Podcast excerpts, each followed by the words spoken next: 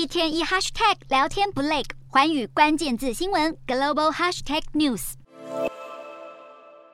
国暂停了北溪一号输送天然气到欧洲，加剧能源危机。对于欧洲的乳制品产业，更是一个巨大的压力。业者强调，尤其乳制品的寿命较短，生产完毕后就会马上销售给客户。这表示工厂一旦陷入停滞，对于营业的损失是立即性的。再加上近期全球通货膨胀，现金流大幅短缩，还要再面对工厂因为能源短缺而被迫停工，真的是不堪负荷。其实不只是乳制品业，对于重度依赖电力的温室蔬果农，也同样面临能源价格飙涨的冲击。自从俄国限制供应天然气以来，欧洲的能源价格与去年相比，大约上涨了二十倍。面对能源价格飞涨，统计显示，荷兰有百分之四十的温室园艺业者正处于财务困境当中。不过，一些蔬果农为了回避高价能源，已经转向使用生质能源或是地热等替代方式。然而，如果有更多业者因为渡不过难关而关闭，全欧洲的蔬果供应量恐怕会因此减少。